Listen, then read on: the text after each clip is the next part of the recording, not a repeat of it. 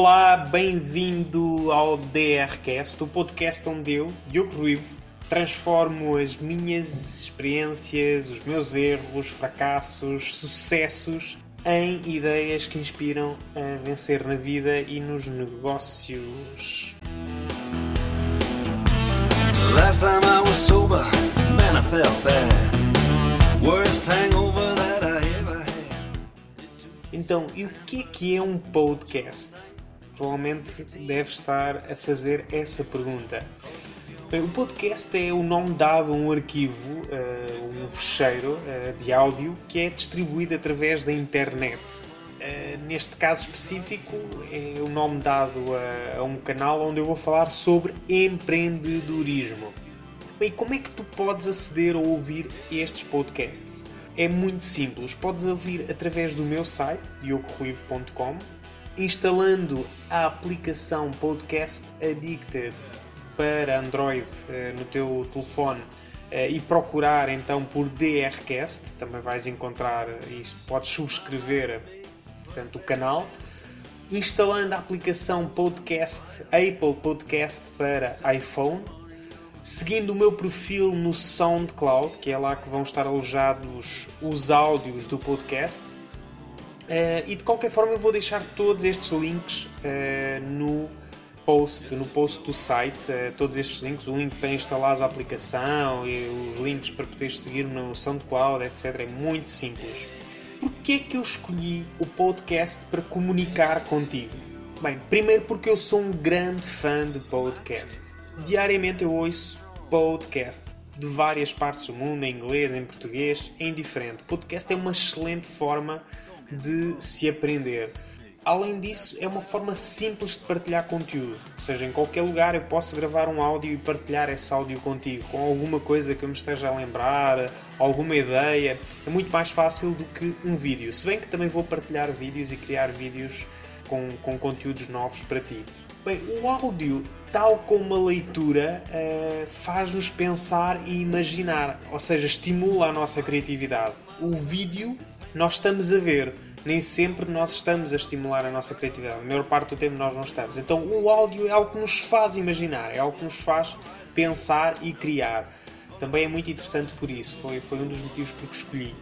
Depois, o último e muito importante é que tu podes ouvir um podcast em qualquer lugar e a qualquer hora, durante o trânsito, quando estás a fazer exercício físico no ginásio, enquanto cozinhas, eh, durante o teu trabalho, enquanto estás a viajar, no aeroporto, numa hora morta, enquanto estás nos transportes públicos, enfim, em qualquer momento da tua vida, tu estejas a fazer algo menos produtivo, tu podes estar a ouvir um podcast e rentabilizar o teu tempo com uma nova aprendizagem. Então, e este podcast foi criado para quem? Para quem já tem o seu negócio para quem ainda não tem o seu negócio e quer criar o seu negócio e para quem desenvolve os negócios de outra pessoa ou de outras pessoas. O que é que vais encontrar neste podcast ou nesta série de podcasts? Vais encontrar ideias que levam a vencer na vida e nos negócios transformação do teu mindset, do teu modelo mental, da forma como tu pensas. Eu vou estimular a forma como tu pensas. Vou-te levar a pensar totalmente ao contrário da maior parte das pessoas. Além disso, vou partilhar contigo estratégias de negócio, inovação, modelos de gestão, marketing, vendas, métodos diferentes de, de, de, gerir uma empresa, de criar uma relação com o cliente. Tudo isso vamos abordar neste, nestes áudios que eu vou criar para ti. Então, além disso, vais também poder encontrar motivação e liderança pessoal. Entrevistas com outros empreendedores também é um ponto que vamos, vamos ter nestes podcasts. A próxima, aliás, a próxima, o próximo podcast será uma entrevista com um empreendedor português, um grande amigo meu, o, o João Fernandes, que tem três negócios. Uh, ele é um jovem, portanto começou bastante cedo a desenvolver os seus negócios e vai ser fantástico poder ouvir a história dele. Começou do zero, do zero, do zero.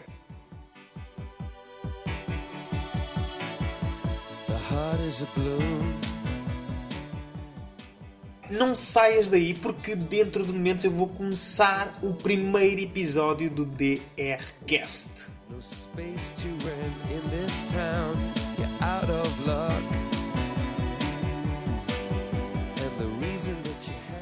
Este é o primeiro episódio do DRCast e por isso eu vou partilhar contigo a minha história de vida, os meus sonhos, os meus fracassos, os meus sucessos e tudo aquilo que me moveu e me tem movido até eu chegar onde cheguei. Bem, e começar a minha história, tenho que começar onde eu nasci. Eu nasci em Leiria, uma cidade no centro-oeste de Portugal, a 2 de janeiro de 1987. E posso-vos dizer, é um péssimo dia para se nascer. Dia 2 de janeiro vem logo a seguir à passagem de ano, ao ano novo. E ninguém tem vontade de festas eu dificilmente eu fazia festas de aniversário porque todas as pessoas estavam enjoadas de comer do Natal, de beber, de tudo, ninguém queria festas. Então sempre foi. Nunca liguei muito ao meu aniversário. E além disso, uma coisa que quando eu era pequeno me, me deixava bastante triste é quando me davam um presente de Natal, diziam-me sempre: Olha, este presente serve para o Natal e serve também para o teu dia de anos ah, aquilo, aquilo magoava-me mesmo muito. Então é um péssimo dia para se nascer, dia 2 de janeiro. Além disso, eu tive uma infância muito feliz e sempre fui muito curioso. Eu desmontava tudo, eu modificava e montava os meus carros telecomandados. Eh, deixava. A minha mãe, quando limpava o quarto, arrumava os carros e via que só tinha a carcaça dos carros. Lá dentro não tinha nada. Eu desmontava tudo. Sempre, sempre fui assim. Sempre me interessei desde muito pequeno por todas essas coisas de desmontar motores de motas. Eh, de guiar muito logo desde pequeno comecei o meu avô punha-me em cima do trator e eu começava logo ali a, a, guiar o trator e tudo mais sempre fui um jovem muito curioso e muito ligado à prática a prática eu não gosto muito de teoria sou muito ligado à prática. Então, muito, muito cedo, com cerca de 3 anos, os meus pais diziam que eu andava sempre com uma carteira, um livro de cheques usado e uma caneta no bolso. Então eu deduzo que desde muito pequeno andava sempre à procura de oportunidades de negócio. E eu lembro-me do meu primeiro sonho meu primeiro sonho. Um dia que, que, que, estava a passear com os meus pais pela praia, uma praia em Portugal, Nazaré, com certeza que algumas pessoas já ouviram falar, e vi um Porsche, um Porsche 993 Turbo, azul. E o meu sonho começou ali. Sonhei em comprar esse carro. Foi um sonho que se transformou em segundos então, e dali eu comecei a pensar, a pensar, a pensar e criei o meu primeiro negócio com 6 anos. Venda de pulseiras na escola primária. Um negócio engraçado com um lucro de 100%. É incrível. As pulseiras eram produzidas pela minha prima Sofia, eh, com quem eu passava muito tempo. Os meus tios que vivem mesmo ao lado da minha casa. Eh, então ela, ela fazia as pulseiras porque eu não sabia fazer, não sabia amarrar as pulseiras.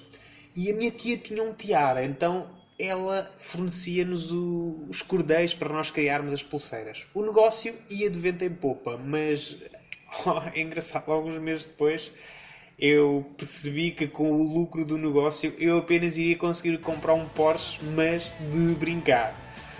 O tempo foi passando e, e, sempre tive essa questão de criar negócios, criar ideias, criar oportunidades na, na minha cabeça. Então, aos 8 anos eu decidi investir num, num novo negócio, que foi a criação e venda de pássaros. Eu não percebia muito do assunto, mas comecei a pesquisar, a ler revistas, livros, aprendi como é que se fazia e, e meti mãos à obra. Uh, o meu avô Chico fez-me uma gaiola. Uh, eu tinha algum dinheiro, tinha já juntado algum dinheiro, comprei um casal de pássaros e a minha mãe comprou a alpista. Então comecei, comecei a alimentar os pássaros diariamente mas, engraçado ou não, acredites ou não, eh, algum tempo depois a fêmea fugiu da gaiola. E um mês depois, o meu pai perguntou se o outro pássaro também tinha fugido.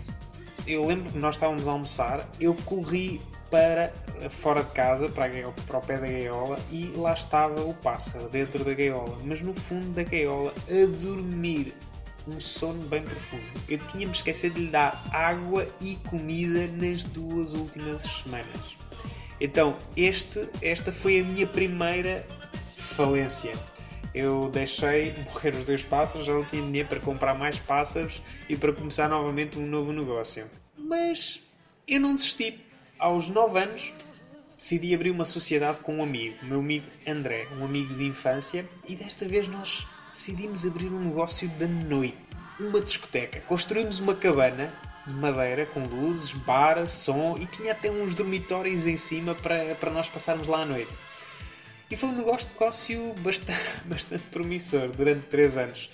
Mas houve um dia que de manhã chegámos, chegámos à cabana, nós todos os dias íamos para lá, era, era, era, nós adorávamos aquilo. Houve um dia que chegámos lá e tinha, tinha toda a cabana tinha sido vandalizada, tinham partido as portas, as janelas e o nosso seguro, entenda-se, os nossos pais não cobriram o prejuízo e nós fechámos as portas. Agora lembro-me de um episódio engraçado também.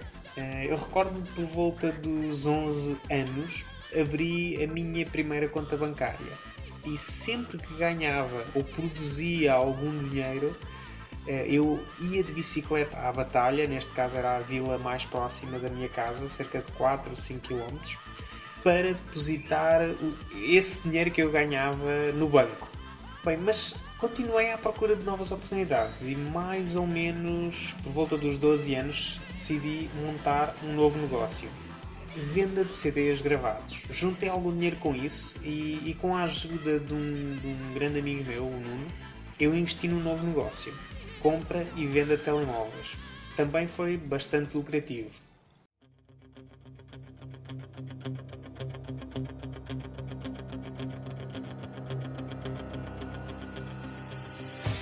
Não saias daí porque a seguir eu vou explicar como é que eu com 13 anos deixei de depender dos meus pais.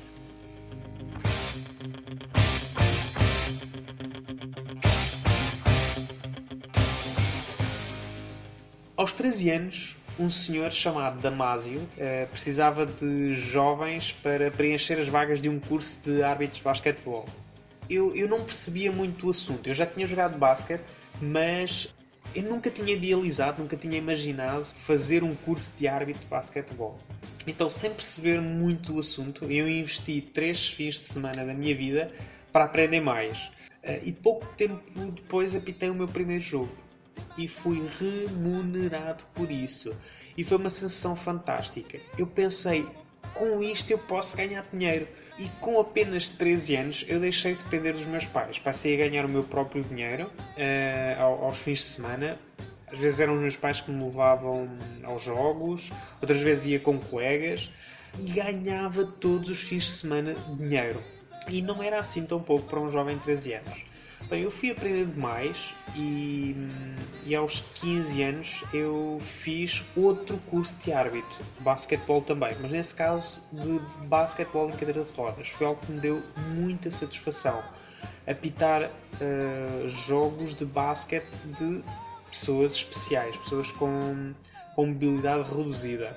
Então, aos 18 anos, eu ingressei eh, também na, na, área da arbitragem pela primeira vez no programa dos Jovens Talentos da Arbitragem Portuguesa. E, e também participei na, em várias interseleções a nível nacional como árbitro. Portanto, eu fui árbitro durante mais ou menos 11 anos e, e durante todo esse tempo apitei mais de mil jogos eh, por vários pontos de Portugal. É, eu, durante um fim de semana eu podia apitar 5, 6, 7 jogos. Uh, era bastante cansativo, mas, mas trazia-me um retorno muito bom. Aprendi muita coisa, aprendi muita coisa enquanto árbitro. Aprendi a ser mais humilde, a ouvir mais os outros. Eu era um, um, um rapaz muito rebelde, uh, muito teimoso. Uh, gostava de fazer tudo à minha maneira, não trabalhava muito bem a equipa, foi excelente para poder aprender a trabalhar em equipa, a, a começar a, a, respeitar a opinião dos outros. Uh, e foi, foi um momento da minha vida que me fez crescer muito, muito como pessoa. Então apitei mais ou menos até aos 24 anos. Dos 14 anos aos 17 anos, eu aproveitava também as férias de verão para produzir mais algum dinheiro. Comecei a trabalhar durante eh, estes períodos no supermercado a repor stock. E foi nestes momentos, eh, neste, nestes períodos em que trabalhei neste supermercado que aprendi a valorizar o que é que é o trabalho duro. É, muitas das vezes eu entrava às 9, 8, 9, não, não entrava muito cedo, mas saía muito tarde e trabalhava o dia inteiro, a cartar coisas, colocar coisas, a cartar coisas, colocar coisas. E, e, comecei a valorizar muito o que é que é o trabalho duro. Aos 17 anos comecei a interessar-me por arquitetura. Li, pesquisei, perguntei, aprendi, tirei um curso de, de AutoCAD e passei a estudar à noite. Faltavam-me concluir algumas disciplinas do ensino secundário e então preferi ir estudar à noite para trabalhar de dia. Com 18 anos, eu convenci uma arquiteta que seria capaz de projetar edifícios de duas e três dimensões. Eu não tinha formação técnica, nenhum curso técnico eh, para, para poder fazer isso, mas eu tinha estudado tanto, aprendido tanto por mim próprio, sempre fui muito autodidata, que consegui que ela, que ela acreditasse em mim e não a desiludia. Eu comecei a trabalhar no seu gabinete e nos dois primeiros anos, nos dois aliás, eu só trabalhei dois anos com ela, uh, mas durante os dois anos que trabalhei com a arquiteta Martinha Cismeiro, o meu salário foi aumentado cinco vezes. Não era normal para um miúdo de 18 anos. Eu dedicava-me bastante e mostrava bastante trabalho e foi com a arquiteta que eu aprendi a ser mais criativo, a, gerir a relação com clientes, a aprender o que é que era relacionarmos com clientes e acreditar que podemos sempre chegar a uma solução melhor. Ela entregava muitas das vezes um projeto inteiro para eu fazer e eu tinha que me desenrascar, fazer o melhor possível para que as coisas ficassem da melhor forma uh, solucionadas em termos arquitetónicos. E há uma coisa que eu nunca mais me vou esquecer na vida. Eh, no dia da, da nossa despedida, ela disse-me umas palavras que eu nunca mais me vou esquecer. Tu és um grande empreendedor e vais ter as tuas próprias empresas. E estas palavras marcaram muito, uh, marcaram muito aquele momento da minha vida. Era alguém que acreditou muito em mim. E ela estava a ver algo que iria acontecer comigo na minha vida, que aconteceu mesmo. Bem, então eu em 2007 eu deixei o gabinete de arquiteta um, para ingressar no, num curso superior, na, na licenciatura de gestão uh, da STG Leiria. E nesse mesmo momento eu comecei a trabalhar em part-time no outro gabinete, no gabinete de arquitetura do técnico Magno Roda. Trabalhei ali durante algum tempo, até a mais um momento de viragem na minha vida, um momento em que larguei tudo para empreender. Aliás, não foi logo para empreender, mas é aqui o início da história que começou o meu caminho empreendedor. Em 2008 eu deixei a cidade de Leiria e fui viver para a capital portuguesa, Lisboa. E eh, portanto eu transferi a matrícula da licenciatura de gestão para o Instituto Superior eh, de Economia e Gestão da Universidade Técnica de Lisboa. E durante o ano 2008 eu comecei, além de de estudar, não me sentia muito motivado. Aliás, nunca me senti muito motivado uh, a aprender na universidade, porque eu acredito que a universidade uh, nos está a ensinar coisas já passadas, coisas já ultrapassadas. Uh, e eu gosto de aprender o novo, aquilo que ainda não foi feito. Então, e durante o ano de 2008 eu comecei a aprender a negociar em mercados financeiros. Foi algo que me chamou a atenção e li os livros do, do trader de futuros Aitor Zarate, o espanhol, um dos meus mentores, e comecei a acompanhar o trabalho dele.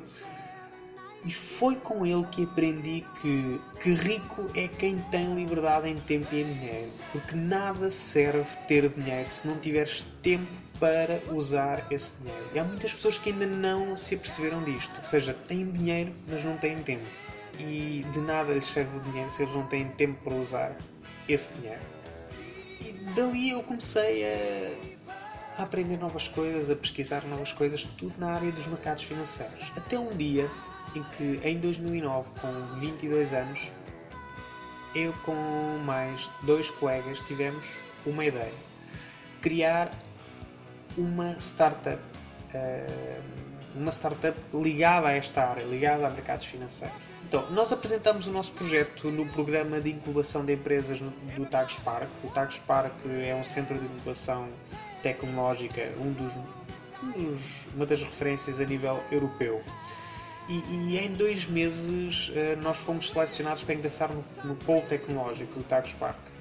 E posso-vos dizer, foi uma experiência espetacular poder estar ao lado de empresas como a Microsoft, a PT, Inovação, a sedes tecnológica dos maiores bancos nacionais, entre outras grandes empresas eh, nacionais e multinacionais. O Tagus Park emprega direta e indiretamente ali naquele local cerca de, de 10 a 12 mil pessoas. Então aquilo é enorme, é, é excelente para empreender e, e, era um local onde eu passava muito tempo da minha vida. Eu chegava a dormir no escritório e tal era o entusiasmo hum, pelo nosso projeto. Então o que é que nós fazíamos? Nós desenvolvíamos algoritmos para negociação automática em mercados financeiros.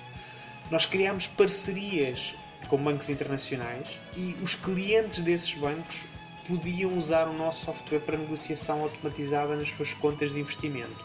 Ou seja, eles não precisavam de estar em frente do computador a negociar, o nosso software negociava automaticamente por eles uh, durante algumas horas do dia. O investidor não pagava nada para usar o nosso software, o que era um modelo de negócio revolucionário, ou seja, o nosso cliente direto não tinha que nos pagar nada. Porquê? Porque era o próprio banco que nos pagava uma comissão por cada negociação executada pelo cliente. Então, dessa forma, nós conseguimos eh, criar um modelo de negócio super rentável que permitia ter escala, uma coisa que eu, que eu, que eu crio como condição para eu me agarrar a uma, uma nova oportunidade. Uh, fomos das primeiras empresas portuguesas a trabalhar em cloud em 2009 e tínhamos clientes em vários países do mundo. Portugal, que era onde nós estávamos, Angola, Brasil, Japão, Inglaterra, França, uh, Espanha, tínhamos Moçambique e, e, muitos outros países. Talvez mais, pelo menos mais uns 4 ou 5 países. Então, esta nossa empresa, eh, a Forex Leaders, eu posso vos dizer que foi o melhor curso intensivo de gestão que eu já tive. Além, além de gestão, também marketing e tecnologia. Foi talvez das melhores experiências que eu já tive na vida em termos práticos de, de trabalho, de evolução, de criar, de ter que fazer as coisas. Na realidade, esta minha primeira empresa foi e é a base de muito do que eu sei hoje e muito, muito do que eu faço nos meus projetos deriva uh, do que eu aprendi com esta minha primeira startup. O TagSpark foi um espaço que nos permitiu aprender muito, partilhar muitas experiências com outros empreendedores. Uh, para terem uma ideia, o escritório ao lado, o nosso era o 283, o 282 era da Cedars. A Cedars atualmente é uma empresa super valiosa, conseguiu um aportes de milhões e milhões de dólares, está sediada em Londres, é, é do empreendedor Carlos Silva. Portanto, nós tínhamos ali a nata das natas de, de, de, muitos projetos que hoje em dia estão a vencer no, no mundo, no mundo empresarial. Mas eu continuei, uh, continuei uh, a desenvolver e, e, e, era uma coisa que estava sempre em mim, desenvolver novos projetos. Aliás, durante esse tempo que, que nós estávamos no, no Tags Park, nós tínhamos semanalmente reuniões com outros amigos para discutir outros projetos, para desenvolver outras ideias. Estavam sempre a surgir muitos momentos de networking na, nas nossas vidas. É, foi um momento de muita aprendizagem. Então, em 2011, eu criei o projeto Motivo-me, onde comecei a escrever e a criar conteúdos sobre os meus fracassos, os meus sucessos uh, enquanto empreendedor. Eh, através deste projeto, uh, do projeto Motivo-me, eu fui várias vezes convidado a participar como speaker em eventos de universidades e outras organizações. Também foi algo bastante interessante, quando eu obtive este tipo de primeiras experiências em eventos com 24 anos eu criei a minha segunda startup. Eh, foi com, com um amigo, o meu amigo Hugo Leiria. Este projeto tinha um modelo de negócios que consistia a importar produtos eletrónicos da China e do Japão e fazer a venda nacional e internacional através de e-commerce. Uh, foi das primeiras experiências que tive com e-commerce. E porquê é que eu desenvolvi este projeto? Eu tinha acabado de ler um livro, uh, o livro 4 horas por semana de Tim Ferriss. E, e Tim Ferriss ensina como é que nós podemos começar um negócio do zero, dar escala a esse negócio e, uh, ao mesmo tempo, ter liberdade uh, de tempo. E foi isso que nós conseguimos criar com este projeto. Nós começámos um negócio do zero, com um investimento muito, muito baixo, praticamente zero, trabalhávamos cada um, portanto eu e o meu, este meu amigo, duas horas por dia e o negócio era muito rentável. Nós tínhamos, era um negócio com escala, nós podíamos distribuir para qualquer parte do mundo e foi bastante interessante. Também aprendi bastante nesta área, na área digital. No início de 2012, quando começámos a planear a expansão da nossa primeira startup, a Forex Leaders, fomos alertados pelo gabinete que nos estava a acompanhar na consultoria jurídica para podermos fazer esta expansão uh, que a legislação portuguesa não contemplava uh, o nosso tipo de negócio e que uh, desta forma só poderíamos continuar se fôssemos enquadrados num modelo de negócio de, de corretagem ou corretora, o termo que se utiliza geralmente em inglês é broker, ou como banco de investimento. Ou seja, nós iríamos necessitar de milhões de euros património, na melhor das hipóteses, cerca de um milhão de euros, e ser auditados por uma consultora para poder ter uma licença de intermediação financeira. Só que nós não, nós, não, nós não fazíamos esta intermediação financeira, nós só fornecíamos um software que o cliente utilizava por sua conta em risco. Então, na realidade não foi possível fazer nada quanto a isto. A única hipótese era mudarmos para outro país. Foi uma decisão que nós preferimos não tomar e realmente eu fiquei uh, um pouco desanimado com esta situação. Mas foi por pouco tempo. Porque a seguir eu vou falar do momento mais importante da minha vida e como eu cheguei à África. Para outro mundo.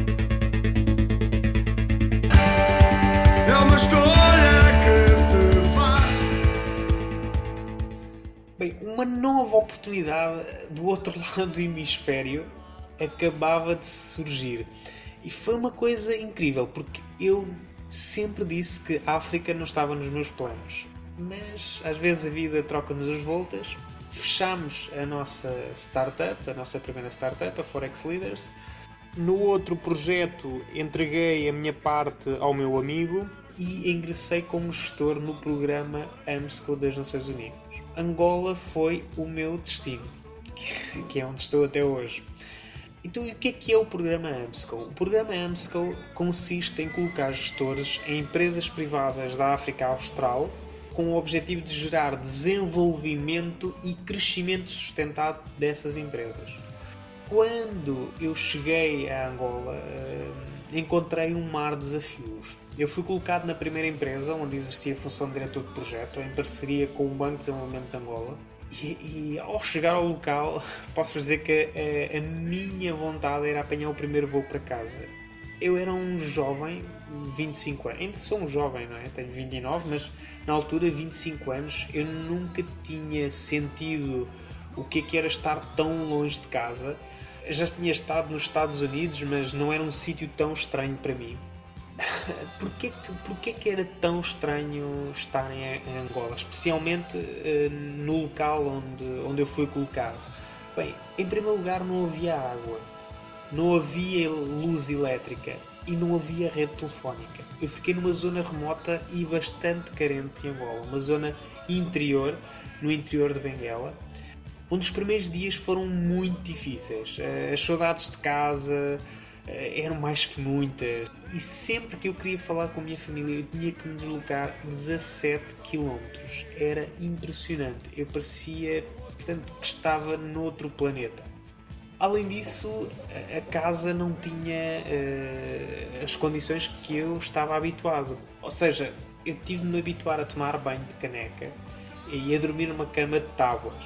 Os primeiros dois meses foram muito, muito duros. Uh, Posso-vos dizer que eu fiz mais de 36 mil quilómetros de carro a circular entre as várias províncias de Angola. Mas rapidamente me habituei e comecei a apaixonar-me por África. E este sentimento começou-me a deixar mais tranquilo, mais calmo, mais paciente e com mais vontade de ficar. E descobri praias paradisíacas, comecei a adorar as frutas, as frutas de Angola.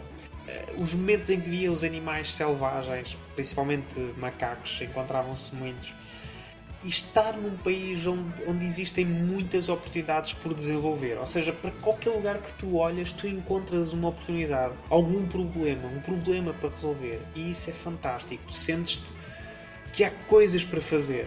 É, é, é, uma, é uma sensação inexplicável. Oito meses depois mudei-me para a cidade de Benguela e fui colocado numa nova empresa. A cidade de Benguela é uma cidade, é uma cidade espetacular para se viver. É, é das cidades de Angola com melhor qualidade de vida e a mudança que eu sofri foi drástica. Ou seja, eu passei de, de não ter as condições básicas de vida que estava habituado em, em Portugal para uma vida perfeitamente normal uh, numa cidade linda, sempre com tempo bom, sol, praia. Uh, que é que eu poderia querer melhor? Então, nesta nova empresa onde eu fui colocado, é, é, portanto, era uma empresa com mais de 60 trabalhadores e, e, e, foi onde eu exerci, com apenas 26 anos, a função de diretor-geral. Esta empresa estava ligada à indústria uh, da construção civil, com várias vertentes de negócio, desde serralharia de alumínios, carpintaria, serração, transformação de pedra, uh, serralharia civil, Portanto, tinha várias vertentes de negócio, algumas delas que eu não conhecia e tive que aprender. Os desafios foram muitos. Foi, foi realmente uma experiência fantástica e onde eu venci os meus próprios limites. Como deves calcular, não, não foi fácil para um jovem de 26 anos uh, ser acolhido por uh, trabalhadores muito mais velhos do que, do que eu. Trabalhadores de várias faixas etárias, uh, com muita experiência, eh, trabalhadores estrangeiros, pessoas que já estavam ali há muitos anos. Bem, mas uma coisa muito positiva é que nesta empresa eu aprendi que o mais importante são as pessoas. São as pessoas que fazem com que a empresa se desenvolva. E comecei a criar uma relação muito próxima com todos os trabalhadores. Uma das estratégias que eu, que eu delineei para começar a me integrar dentro da empresa e a ser mais bem recebido, eh, porque eu tive que tomar algumas medidas um pouco duras para começar a criar mais disciplina e mais rotinas de trabalho dentro da empresa.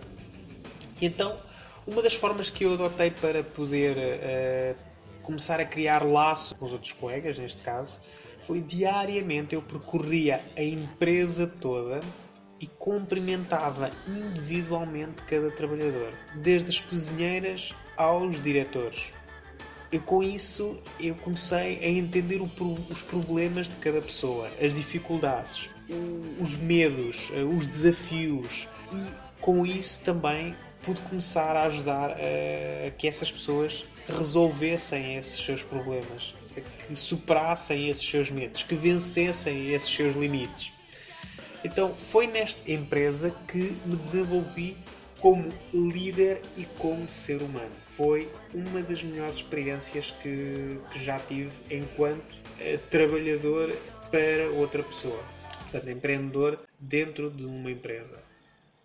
Bem, agora entrando numa área um pouco diferente, uh, em 2014, em Angola, eu encontrei a mulher da minha vida e foi no ar, mais propriamente durante o voo Lisboa-Luanda, que eu pedi a Domiana em casamento. Ela aceitou e desde então nós já casámos duas vezes. Sim, duas vezes. Nós casámos uma vez em Angola e outra vez em Portugal. São poucos que podem dizer que já se casaram duas vezes em dois países diferentes. Com a mesma pessoa, como é óbvio. Bem, mas sorte, sorte somos nós que construímos a nossa própria sorte. É nisso que eu acredito. E é isso que eu tenho feito ao longo dos últimos anos. Então, entre 2012 e 2015, eu participei no desenvolvimento de vários projetos aqui em Angola. Criei uma primeira empresa tanto com, com outra pessoa, uh, mas essa empresa e essa pessoa não tinham como condição principal o que eu procuro nos negócios: liberdade, como já falei ainda há pouco, escala, o mundo digital, também algo muito importante para mim. E foi então que decidi depender apenas de mim próprio, tal como sempre fiz, uh, avançar e quem quiser vem comigo. Neste caso avancei com um sócio, neste caso uma sócia, a minha, minha esposa, a Doniana. E nós encontramos um problema no mercado, criámos a solução para esse problema e dessa forma nasceu a nossa primeira startup em Angola, a Oficina de Turbantes. A oficina de turbantes é um modelo de negócio bastante interessante porque ele permite ter escala, permite ter liberdade e permite-me trabalhar também uma componente digital desse, desse negócio, que é uma das áreas que mais gosto de desenvolver. Então, durante o ano de 2015, nós criámos esse, esse negócio, iniciámos esse negócio no final de março de 2015 e durante os oito meses do ano eh, nós participámos em dezenas de eventos e fomos convidados a participar em programas de televisão. Eh, tivemos uma projeção mediática brutal, brutal mesmo, e interagimos com mais de 1100 clientes durante estes oito meses. E o mais incrível é que o país é dito que está em crise. E eu, eu, sempre digo que a crise está na tua cabeça. Tu é que acreditas que estás na crise. Tu podes fugir à crise. Tu podes ser a exceção da crise. A crise existe, mas tu não precisas estar dentro dela. Tu podes desenvolver algo diferente que, que saia desse ambiente. E o mais incrível é que 2016 arrancou e nos primeiros 68 dias do ano nós já interagimos com mais de 900 clientes. Já participámos nestes 68 dias em vários programas televisivos e vamos alcançar as nossas metas semestrais no primeiro trimestre deste ano. Ou seja, em metade do tempo estamos a atingir os objetivos que eram para seis meses. É incrível. Felizmente o trabalho tem sido muito duro, mas temos sido bastante recompensados com, com, com os resultados que ambicionamos. Então, os nossos objetivos para este ano, neste projeto, passam por dar escala uh, ao projeto, lançar pelo menos um produto digital e expandir para outros mercados. E se me perguntares qual é a chave do nosso sucesso, é, eu vou-te dizer que é muito simples: transformação. Nós não vendemos turbantes, nós transformamos cada mulher em que tocamos. Isso é muito importante, porque tu também podes transformar cada um dos teus clientes, cada um dos clientes da empresa para a qual tu trabalhas. Seja qual for o negócio, tu podes fazer com que o teu cliente se sinta especial e único na tua pequena unidade hoteleira, na tua grande unidade hoteleira, na tua lanchonete, numa indústria de mobiliário, eh, na construção, numa, numa empresa ligada à construção civil, numa clínica médica, numa padaria, numa papelaria num restaurante, enfim, em qualquer que seja o teu negócio. Tu apenas precisas de saber o porquê de fazer o que fazes e não apenas saber fazer o que fazes. Bem, mas esses e outros temas uh, eu irei abordar nos próximos episódios deste podcast. Nós vamos falar muito de vários temas de, ligados à gestão, marketing, desenvolvimento de empresas e, e com isso vais poder uh, aprender e interagir comigo a um nível de outras técnicas. Para finalizar, uh, deixo-te as 5 dicas que têm feito toda a diferença no meu percurso. E são muito simples. Eu dedico todos os dias 30 minutos do meu dia a aprender. Aprender algo novo, seja a ler um livro, a, a ouvir um podcast, a ver um vídeo. Todos os dias eu tenho que aprender algo novo não ter medo de errar é outra das dicas. Nunca parar de sonhar. Desistir de tudo o que não te deixa avançar. E ter pelo menos um mentor. Um mentor que tu segues, um mentor que te inspira a fazer mais e melhor todos os dias. Bem, e já estamos a chegar ao fim. E eu vou-te pedir que, se conheces alguém, alguma pessoa que, que devia ouvir este podcast, partilha com ela o link. Uh, e se gostaste deste primeiro episódio, deixa o teu feedback, dá um like, deixa o teu comentário na página. Por hoje é tudo. Um grande abraço e até ao próximo episódio.